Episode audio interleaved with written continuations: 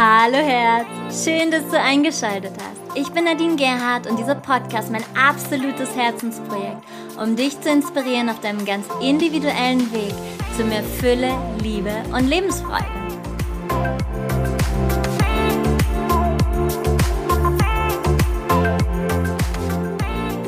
Hallo Sonnenschein, ich freue mich sehr, dass du zu Heiter bis Sonnig gefunden hast, denn heute geht es um ein ganz zentrales, wichtiges und großes Thema, was sich auch so viele aus der Community gewünscht haben und es haben mich dazu auch ganz viele Fragen erreicht. Die werden alle hier mit in diese Episode mit reinfließen.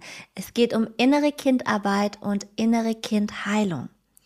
Und das innere Kind, das steht repräsentativ für die tiefen, essentiellen Bedürfnisse in uns. Und falls du mich noch nicht kennst, ich arbeite jetzt ich glaube, jetzt ist es das sechste Jahr als Coach. Ich habe davor selbst sehr viele ja, sehr viele, ja, erstmal selbst meine Themen bearbeitet. Also nicht, dass sie alle geheilt sind. das wäre schön. Aber Heilung ist ja, das geht bis ans Lebensende. Hm, aber ich habe viele Ausbildungen, Weiterbildung gemacht, auch Traumatherapie, Weiterbildung und die innere Kindarbeit ist schon ein sehr essentiell wichtiges Thema. Und wir wechseln ja gerade in eine neue Welt. Und da gehört es vielleicht auch mal mehr dazu, zu hinterfragen, unsere gesellschaftlichen Normen zu hinterfragen, das, was wir so leben, das, was wir die letzten hunderte von Jahren gelebt haben, inwieweit passt es denn noch in die neue Welt?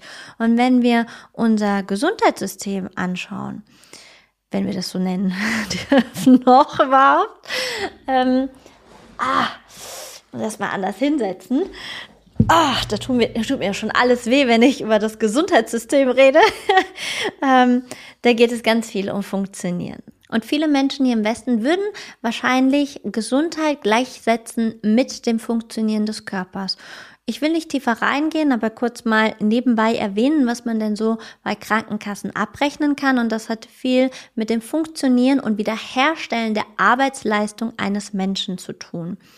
Gehen wir ein bisschen tiefer in das Gesellschaftliche hinein, sind Fehler ein absolutes No-Go. Wer gibt heutzutage schon Fehler zu? Sei es bei Kollegen, beim Chef oder bei Social Media. Fehler gehen gar nicht. Schwäche auch ein No-Go. Trauer ist gleich Schwäche, auch ein No-Go. Wut bei Frauen geht auch so ziemlich gar nicht. Und das ist alles alte Welt. Was, wo führt uns denn das Funktionieren hin? Dieses Lemminge, ähm, Lemminge, wie kann man das nennen? Ähm, die Lemminge-Ära. Wo führt sie uns hin? Sie macht uns zu besseren Konsumenten zum Beispiel. Je mehr wir uns unseren eigenen Gefühlen zuwenden, umso verletzlicher werden wir. Und Verletzlichkeit ist übrigens auch noch ziemliches No-Go in unserer westlichen Gesellschaft. Und wenn wir uns eben verletzlich machen und zeigen und uns unseren Gefühlen zuwenden, werden wir auch automatisch sensibler und wir erwachen auch gleichzeitig. Hm. Also ich wiederhole nochmal. Wenn du dich deinen eigenen Gefühlen zuwendest, auch den vermeintlich negativen, wirst du automatisch sensibler und du wirst damit eben auch einen Erkenntnis- und Erwachensprozess durchlaufen und damit gehst du in die Eigenverantwortung. Im Kollektiv sind wir gerade oder stehen wir gerade in der Situation, uns mitunter sehr stark in kindliche Zeiten zurückgesetzt zu fühlen. Denn unsere Autoritäten entscheiden für uns. Und was meine ich damit? An dieser Stelle ist ganz wichtig anzuerkennen, wo jeder Einzelne sich als Rolle des Kindes wieder empfindet. Nicht jeder reagiert mit Kindheitsmuster, aber sehr viele. Und Nehmen wir mal ein Beispiel. Also viele Menschen haben gerade das Gefühl, sich still zu verhalten. Also einer höheren Instanz anzuvertrauen und ihr zu folgen, weil sie sich dadurch, Achtung, da geht's wieder um dann ein individuelles Bedürfnis. Sie fühlen sich sicher. Sie haben das Gefühl, dass für sie gesorgt ist. Dann wiederum gibt's jene, die in die Rebellion verfallen. Damit meine ich jetzt nicht jeden, der auf die Straße geht, verstehe mich nicht falsch, aber es gibt Menschen, die in die Rebellion verfallen, nicht weil sie die Dinge hinterfragen, sondern weil sie einfach nur mit Rebellion reagieren auf Bevormundung. Und dann ist es wichtig anzuerkennen, auf welchen Anteil in mir reagiere ich gerade, wenn es um Trennung geht, um Rechthaberei, um Bevormundung? Wo fühle ich mich in meinem Bedürfnis nicht gesehen? Und da wiederhole ich nochmal, das innere Kind steht repräsentativ für die tiefen, essentiellen Bedürfnisse in uns. Und wir haben das Bedürfnis nach Sicherheit und Freiheit gleichermaßen. Nach Zugehörigkeit und Individuation, so wie es C.G. Jung sagen würde, oder eben nenne es Individualität, eben gleichermaßen. Und diese Bedürfnisse sind gerade in Frage gestellt.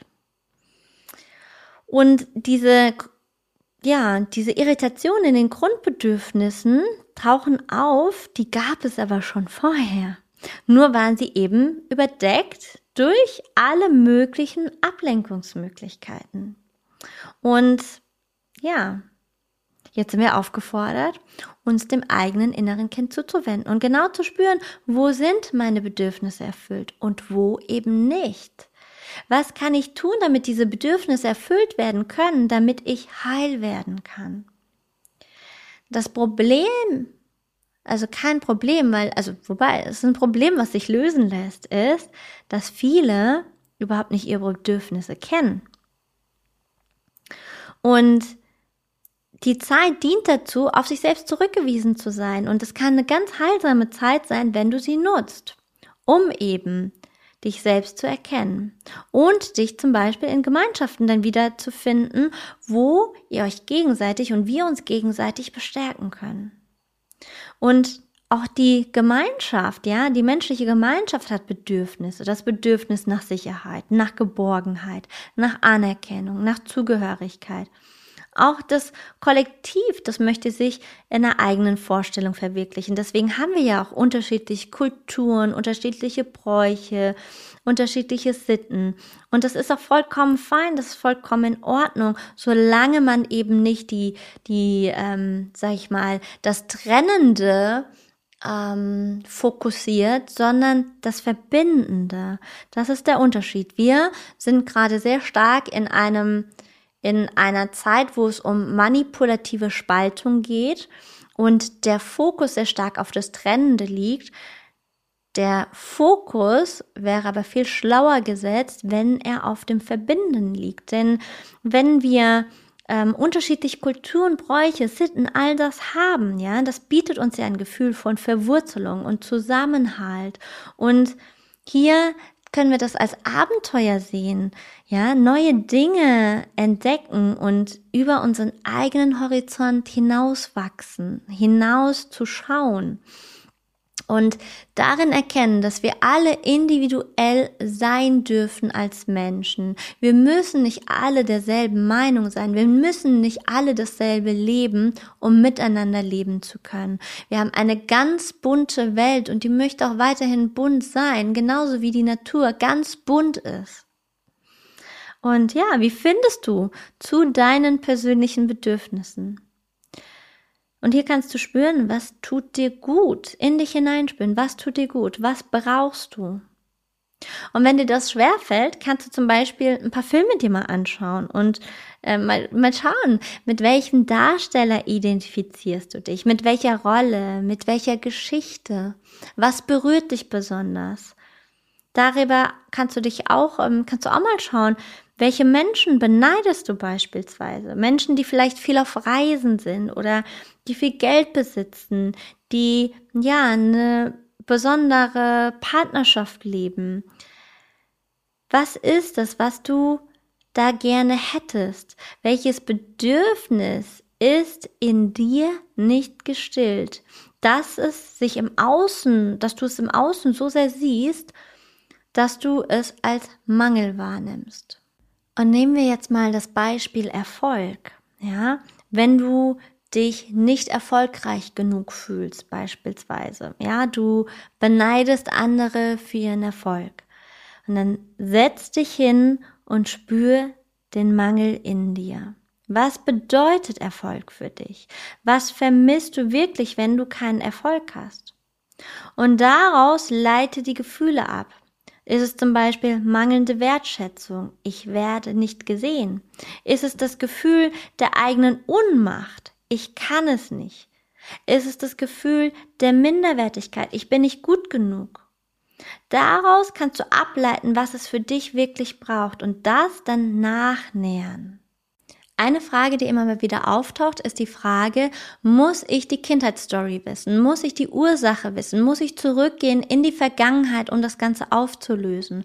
Und alleine hier im Podcast wirst du dazu verschiedene Meinungen antreffen, denn ich habe ja auch verschiedene Interviewgäste und auch da teile ich nicht immer alles eins zu eins, was sie sagen und habe meine eigene Meinung dazu. Und auch für dich ist es ganz wichtig, alles, auch was ich sage, zu hinterfragen und zu reinzuspüren, ob sich das für dich stimmig anfühlt.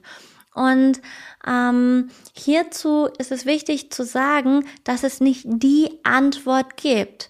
Es behaupten zwar manche, na, das ist nur das eine wahr und richtig, aber das also fühlt sich für mich zumindest nicht stimmig an, denn wir Menschen sind alle individuell. Und aus meiner eigenen Erfahrung kann ich sagen, die Kindheitstraumata, die ich aus meiner Kindheit mitgenommen hatte ins Erwachsenensein, habe ich geheilt und ich habe einiges ausprobiert. Und da bin ich in die Vergangenheit gegangen und in die Thematik hinein und konnte es eben dadurch sehr, sehr gut auf auflösen. Ich selbst arbeite nicht mit Traumata, weil ich bin ja Coach, aber ich bin in Traumatherapie Weiterbildung gewesen und auch eben in unterschiedlichen und da wird es auch unterschiedlich gehandhabt. Und natürlich sagt jeder Ausbilder, das ist das einzig wahre. Das erlebe ich eigentlich fast ausschließlich.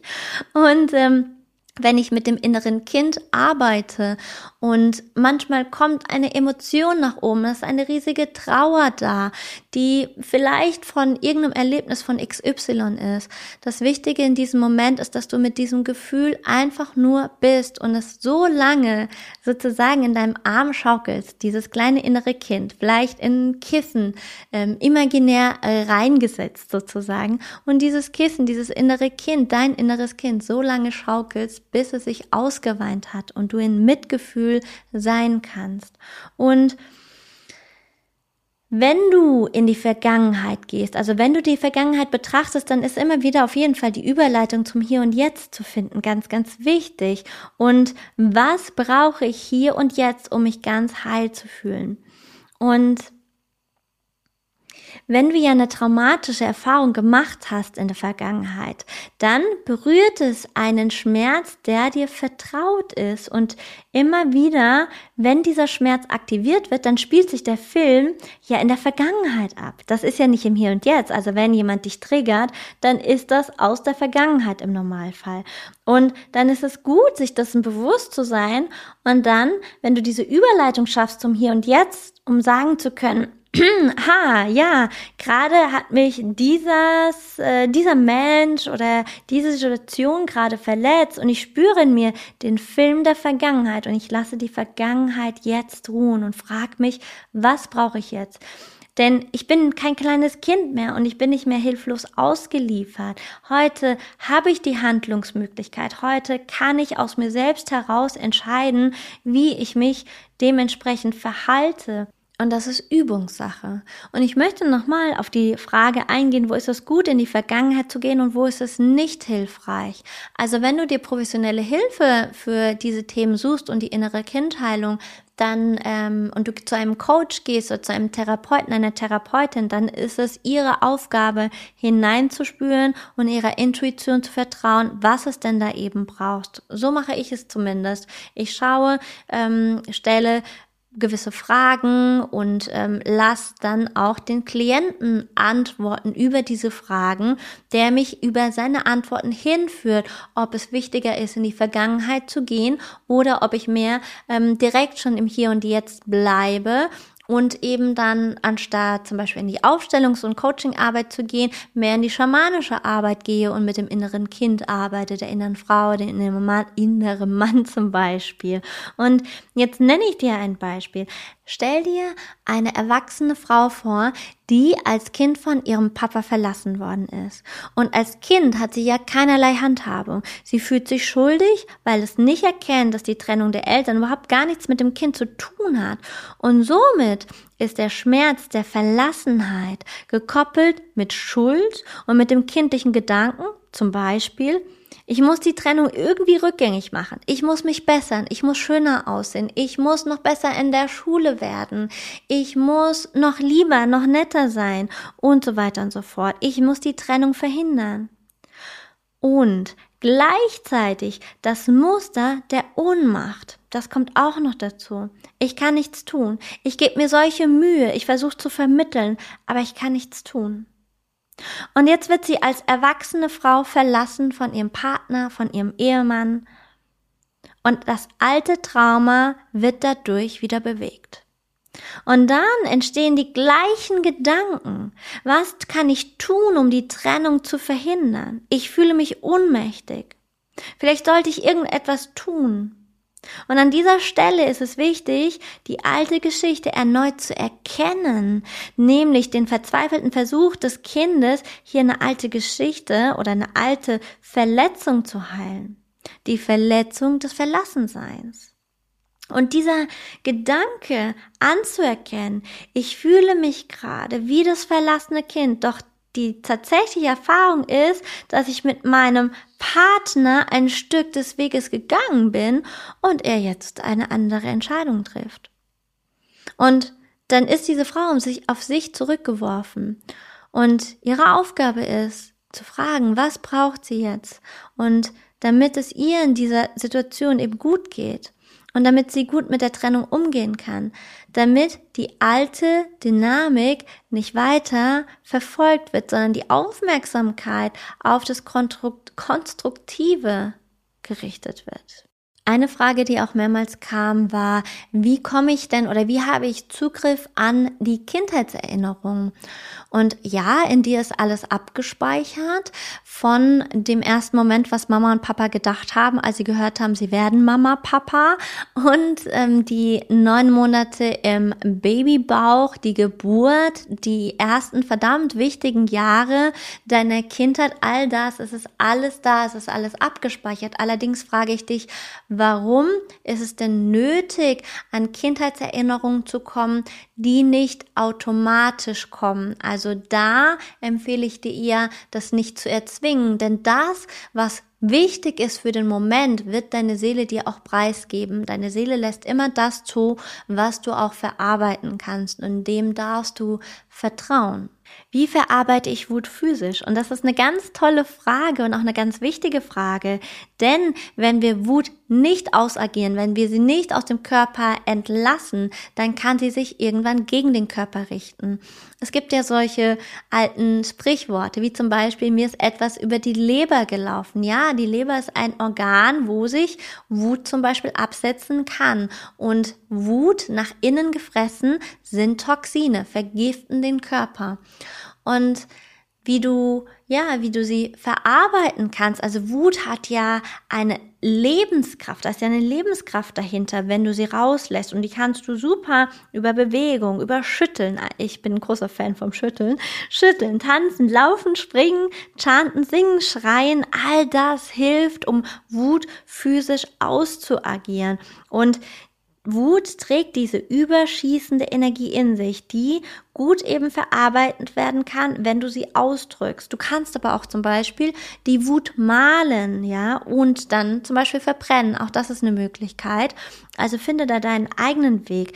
Ich gehe noch mal so ein bisschen auf das Thema weibliche Wut ein, denn da haben wir das Thema, dass ähm, wir vor allen Dingen als Kinder und vielleicht noch die Generationen, die äh, vor mir kamen, also die mh, hm, noch vielleicht ein bisschen älteren Frauen, ohne das jetzt jetzt hier bewerten zu wollen, ja, aber ihr wisst, was ich meine. Und zwar da äh, wir dürften keine Wut zeigen oder spüren. Das macht man als Mädchen nicht, sondern mh, hm, es hat sich dann oft in ein Gefühl von Traurigkeit oder von Verzweiflung verwandelt.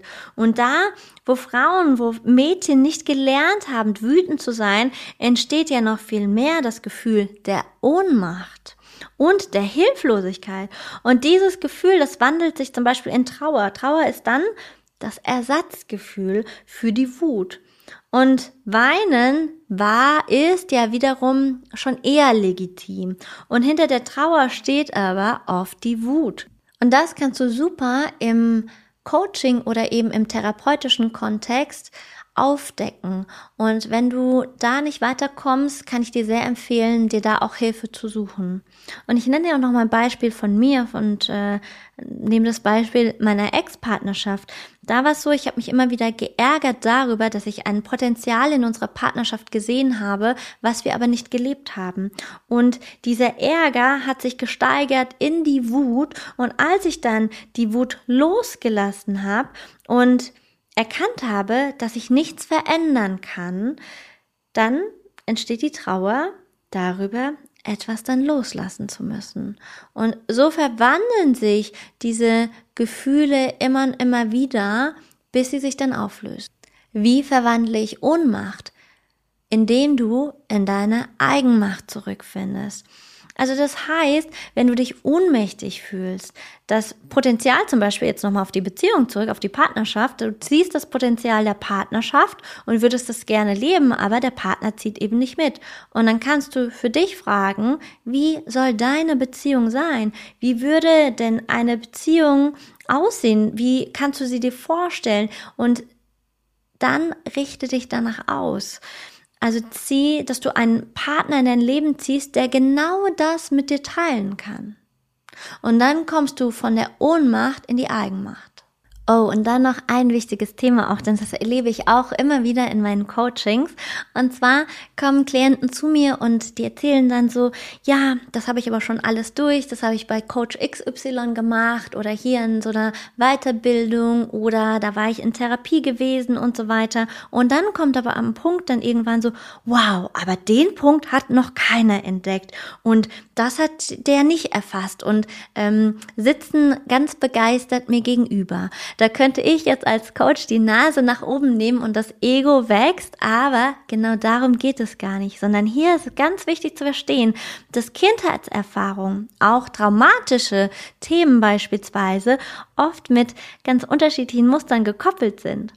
Ja, also das heißt, es kann sein, gehen wir nochmal auf die Frau ähm, mit dem verlassenen Kind zurück. Hm, eine Frau geht zum Beispiel in die Therapie, weil sie von ihrem Partner verlassen worden ist und dieses Bild ihrer Kindheit taucht dann dort in der Therapie auf und dann scheint es für diese Situation einmal geklärt zu sein und auch verstanden zu sein. Und dann kommt diese Frau zu mir und ähm, hat einfach keinen keinen Antrieb mehr. Sagt so, mm, ah, ich weiß nicht, mir macht der Job keinen Spaß mehr und ähm, ich habe keine Lust, irgendwie was zu machen und ich weiß überhaupt gar nicht, wie es weitergehen soll. Und dann taucht erneut dieses Bild auf, aber diesmal im Kontext mit einem Ohnmachtsgefühl. Und das Gefühl, ich kann den eigenen Weg nicht gehen ohne dass sie jetzt direkt in einer Depression gelandet ist, ja. Du musst nicht jedes Mal, wenn du nicht weiter weißt, depressiv sein, ja. Ähm, und das heißt eben nicht, dass auch wenn eine Kindheitserinnerung bearbeitet wurde, darauf will ich nämlich hinaus, dass damit alle Themen geklärt sind und diese Erinnerung nie mehr wieder auftaucht. Und genau, also da ähm, ist kein Ego-Gefeiere von Coaches oder Therapeuten, sondern es geht einfach darum, dass Kindheitserinnerungen verschiedene Facetten und Muster tragen können. Das Thema Verlustangst kam auch immer wieder in Fragen vor und das fasse ich jetzt einmal zusammen. Hier ist es wichtig zu erkennen, was fürchtest du zu verlieren? Also es gibt ja einen Unterschied. Fürchtest du zum Beispiel einen Freund zu verlieren oder deinen Partner, dein Kind oder dein Haustier? Das hat ja jedes Mal auch eine andere Bedeutung und hier zu schauen, was verbindet dich denn mit genau diesem Menschen, wenn du ihn verlieren würdest? Hier zu verstehen, wo habe ich denn die größte Verlustangst? Wo fällt es mir am schwersten, Kontrolle loszulassen? Und hier wieder auf die Grundbedürfnisse zu gehen. Welches Bedürfnis in mir wäre dann bedroht? Und dann lernst du deine Ängste besser zu verstehen. Das Thema Verlustangst, da können ja auch verschiedene Ursachen natürlich sein. Und da ist es zum Beispiel immer sehr hilfreich, meine Erfahrung in die Vergangenheit zu gehen und dann zu schauen, Gab es zum Beispiel in der Familie Abgänge, Abtreibung? Ist ein Kind früh gestorben, also ein Geschwisterchen von dir früh gegangen? Und das hat große Auswirkungen auf das Hier und Jetzt in ungeheilter Form. Oder gab es eben Verluste in den Vorgenerationen? Denn wir haben ja transgenerationale Weitergabe an Themen. Also auf uns wirken sieben Generationen rückwirken und alles, was wir heilen oder eben nicht heilen, geben wir sieben Generationen Minimum nach vorne. Und hier geht es auch immer wieder zu schauen. Und naja, wir haben ähm, wir übernehmen ja von unseren Eltern auch des Öfteren Päckchen eben. Also wenn unsere Eltern, sie konnten ja immer nur das geben, was äh, sie selbst in sich getragen haben und das war oft nicht so so viel, ja. Also es geht nicht darum, Eltern zu verurteilen, aber eben ein Verständnis dafür zu bekommen, ähm, was, warum denn was war und ja, das waren eben in den meisten Fällen bei uns allen emotional unreife Eltern und ja, sie haben aus dem inneren Kind heraus immer wieder agiert, weil sie selbst ungeheilte innere Kinder in sich haben. Und gehen wir zurück, das war die Kriegsgeneration, es ging um Überleben, da ging es nicht um Thema Berufung und so weiter, ja. Und ähm, hier kann man immer wieder eben auch Themen finden, die mit dem Hier und Jetzt zu tun haben. Ich sage immer wieder, wenn noch ähm, irgendwie Verwandte von dir leben, Oma, Opa und so weiter, frag, wie war ihre Kindheit? Was gab es dort? Vor allen Dingen darüber, wo, wo nicht gerne geredet wird. Die Familiengeheimnisse, die sind besonders spannend. Und da wirst du noch einiges zu dir finden, warum in deinem Leben so manches ist, was du dir bisher dann nicht erklären konntest. Auch das Thema Berufung kam auf. Warum folge ich meinem Ruf nicht? Also das ist nochmal eine extra Podcast-Episode zum Thema Berufung leben, weil da gibt es natürlich auch ganz viele Themen. Ich gebe euch ähm, als kleinen Tipp mal mit, mal reinzuspielen, ob du damit oder ob ihr damit in Resonanz geht.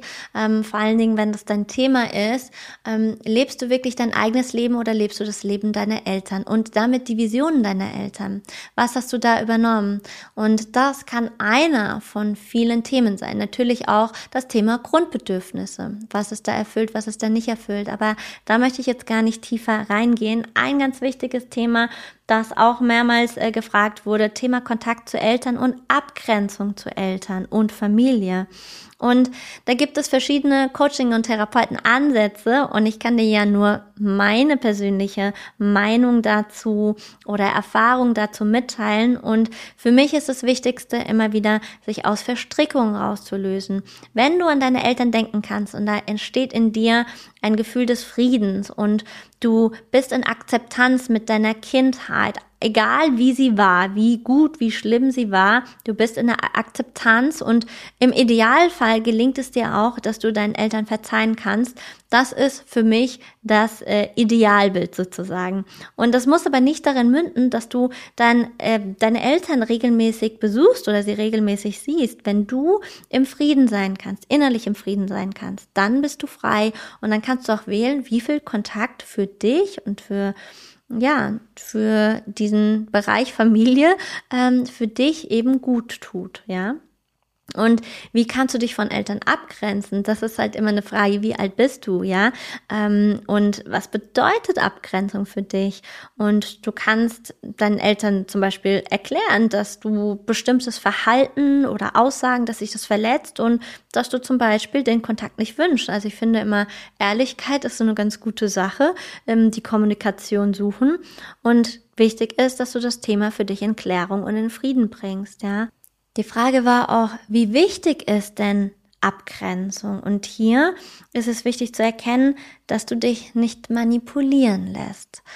Zum Beispiel, jeder lebt ja Familie und ähm, das Zusammensein ganz anders. Also zum Beispiel eine deutsche Familie im Vergleich zu einer zum Beispiel muslimischen Familie.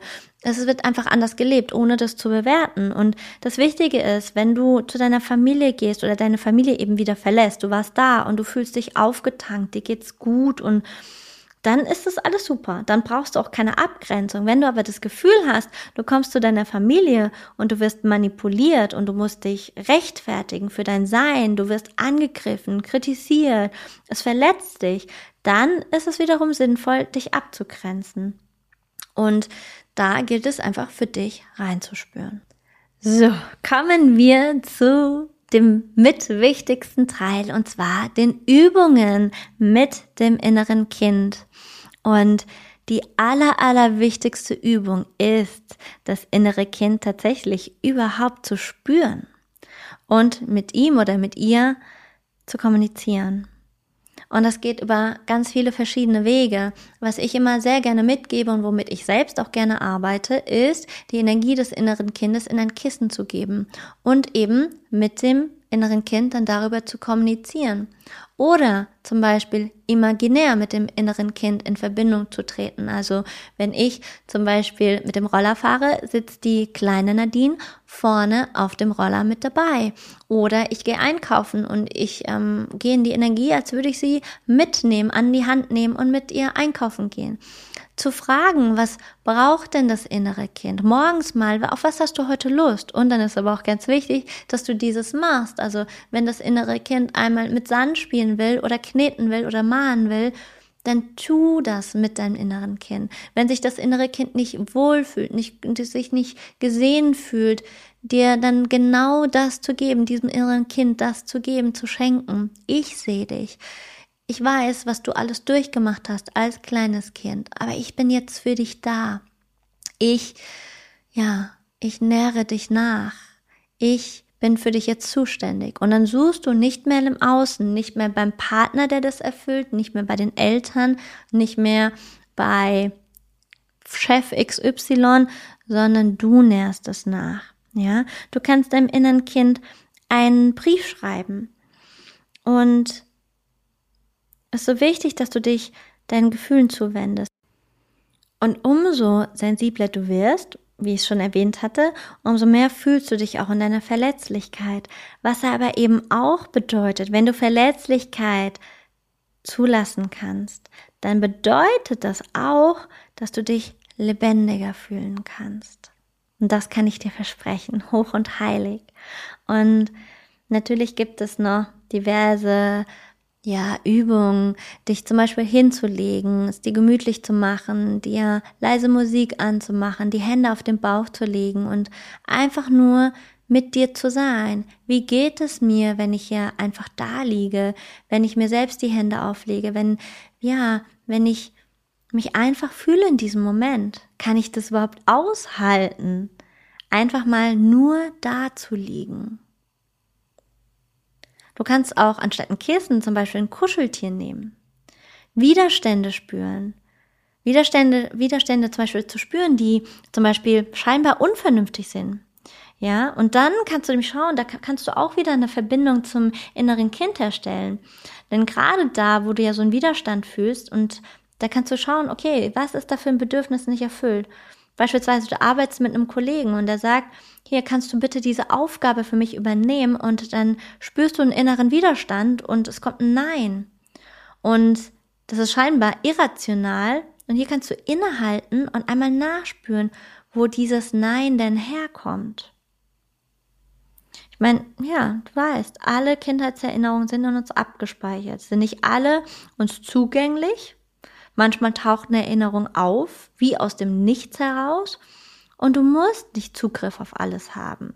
Ja, wenn es sich nicht von selbst zeigt, dann ist es auch in Ordnung. Du brauchst nichts erzwingen. Vertraue deiner Seele und ja, gebe dich mehr noch diesem Vertrauen hin, dass das Leben immer für dich ist, dass ja, je mehr du in diesem Vertrauen bist und in dieser Dankbarkeit, dass alles auf deinem Weg liegt, umso leichter wird es auch. Und wenn es dann manchmal rumpelt, bist du trotzdem entspannt, weil du deine Vision vor Augen hast und weil du in dir diese Dankbarkeit trägst, dass genauso wie es jetzt ist, einfach gerade richtig ist und du damit den Moment akzeptierst. Und es ist einfach wichtig, dass du dein inneres Kind kennenlernst und spürst, dass du dir selbst die Wurzeln geben kannst und dass du dein inneres Kind selbst an die Hand nehmen kannst. Das ist möglich.